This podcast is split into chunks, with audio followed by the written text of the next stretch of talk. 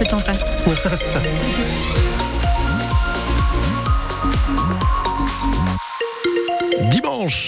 7 janvier aujourd'hui. Euh, bon réveil à tous avec l'information de 9h dans quelques secondes. Je jette un coup d'œil rapide sur les conditions de circulation et elles sont bonnes dans la région, tant mieux. Soyez prudents, bien évidemment. Louise Forbin, l'actualité donc de 9h dans quelques secondes, je le disais, mais ça fait partie de l'actualité, c'est la météo. Qu'est-ce que ça va donner aujourd'hui? Bien attention au verglas hein, ce matin, surtout si vous êtes sur la route. Il fait froid ce matin dans le Nord-Pas-de-Calais. Les températures vont rester fraîches toute cette semaine à cause d'une vague de froid. On attend des maximales aujourd'hui entre 1 et 4 degrés. Il n'y a plus que deux cours d'eau en vigilance orange dans le Pas-de-Calais. Il s'agit de la Canche et de la Lys pleine. Là est-elle passée en vigilance jaune? Près d'une semaine après le début des inondations dans le Pas-de-Calais, la décrue se fait donc enfin sentir. Dans le secteur de la Canche, après une stabilisation, le niveau de l'eau va légèrement baisser aujourd'hui selon Vigicru. Une décrue très attendue dans certaines communes comme à la Caloterie.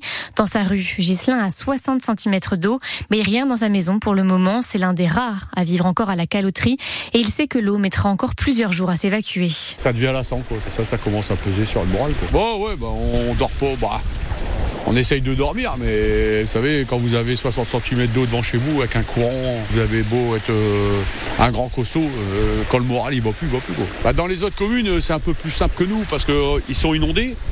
Mais deux jours après, il n'y a plus d'eau. Comme prenez euh, la commune de Brexan, ils ont un mètre d'eau dans leur cour. Et le lendemain, euh, c'est tout, c'est fini. Il n'y a plus d'eau. L'eau, est partie dans la canche. Quand on a de l'eau à la caloterie, on se retrouve euh, avec un mois euh, d'eau. Donc, vous savez, quand vous avez les waders, au bout de 4 semaines, aller pour chercher une baguette de pain et faire 500, 600 mètres dans l'eau avec du courant, c'est pas évident. Donc, à un moment, c'est difficile. Des propos recueillis par Yvan Planteil. Demain, la rentrée sera perturbée dans le Pas-de-Calais à cause des inondations. 13 établissements ne pourront pas ouvrir leurs portes. Les cours se feront en distanciel ou dans un autre lieu. La liste des écoles concernées est à retrouver sur le site de France Bleu. Un homme de 84 ans a été gravement blessé hier à Montcravel dans le Montreuilois alors qu'il tentait de réactiver sa cheminée avec de l'éthanol. Il a été brûlé à 80% et emmené dans un état très grave au centre de traitement des brûlés à Paris. Il y a 9 ans, le 7 janvier 2015, une attaque terroriste faisait 12 morts, dont 8 membres de la rédaction de Charlie Hebdo. Une commémoration aura lieu cet après-midi à 15h30 à Paris. Il y sera aussi rendu hommage aux victimes de l'attentat dit de l'hypercachère. Alors que les vacances de Noël prennent fin demain, et oui, comment se débarrasser de son sapin? Bien à Lille, il est possible de le déposer gratuitement dans un des points de collecte de la ville. Les sapins sont ensuite broyés pour être recyclés et utilisés sous la forme de compost ou de, co ou de copeaux, par exemple. L'année dernière, plus de 7000 sapins ont ainsi été recyclés par la ville de Lille. Mathis Tropini est allé à la rencontre des habitants qui déposent leur arbre de Noël au parc Jean-Baptiste Lebas. Cette année, 17 points de collecte sont disposés un peu partout à Lille, y compris en plein centre-ville comme au parc Jean-Baptiste Lebas. Une aubaine pour les habitants du quartier comme Isabelle. Elle évite ainsi de faire de nombreux kilomètres pour se débarrasser de son sapin. Je suis venue sur mon trajet euh, justement pour euh, pas perdre de temps et puis euh, comme c'est le samedi, il y a moins de circulation. Et donc, de ce fait, euh, bah, je suis venu déposer en repartant. À la mi-journée, plusieurs dizaines de sapins ont été déposés contre les grilles rouges du parc. Franck habite le quartier. Il se félicite de la réussite de cette collecte. D'avoir mis en place ce service, c'est vraiment un, un, plus parce que, euh, bon, d'abord, c'est écologique et évidemment, le service qui va avec, ça demande un peu de discipline civique.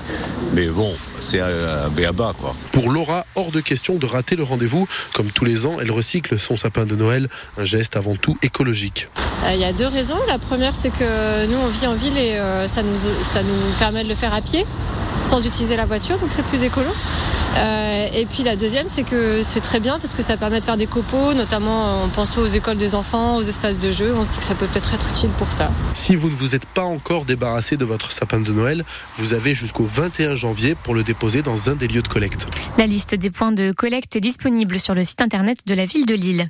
L'église d'Edin dans le nord et l'hôtel de ville de Bergue dans le Pas-de-Calais vont tous les deux profiter du loto du patrimoine. À Edin, dans les Flandres, les travaux pour rénover l'église du XVIe siècle commenceront le 12 janvier. Ils ont déjà commencé à Bergue, qui a reçu 300 000 euros pour réhabiliter son hôtel de ville. Lens va tenter de se qualifier pour les 16e de finale de la Coupe de France de football. Les Lensois affrontent Monaco à 14h30, une rencontre choc entre deux clubs de Ligue 1. Un match à suivre sur France Bleu Nord. Hier à Dunkerque, hier Dunkerque s'est qualifié 3 buts à 2 face à Saint-Omer. Le club de Régional 1 y a cru jusqu'au bout, mais n'est pas parvenu à battre Dunkerque, club de Ligue 2. Le LOSC s'est également qualifié en battant au passage son record de buts face au club martiniquais des Golden Lions. La rencontre s'est finie 12 à 0. Il s'agit de la plus large victoire de son histoire pour le club lillois, qui s'explique en partie par les cinq divisions qui séparent les deux équipes. C'est le deuxième jour du rallye Dakar sur la ligne de départ de la course dans le désert de l'Arabie Saoudite. On retrouve le motard nordiste Adrien Van Beveren. Il a fini 12e hier et aujourd'hui il devra parcourir 463 km.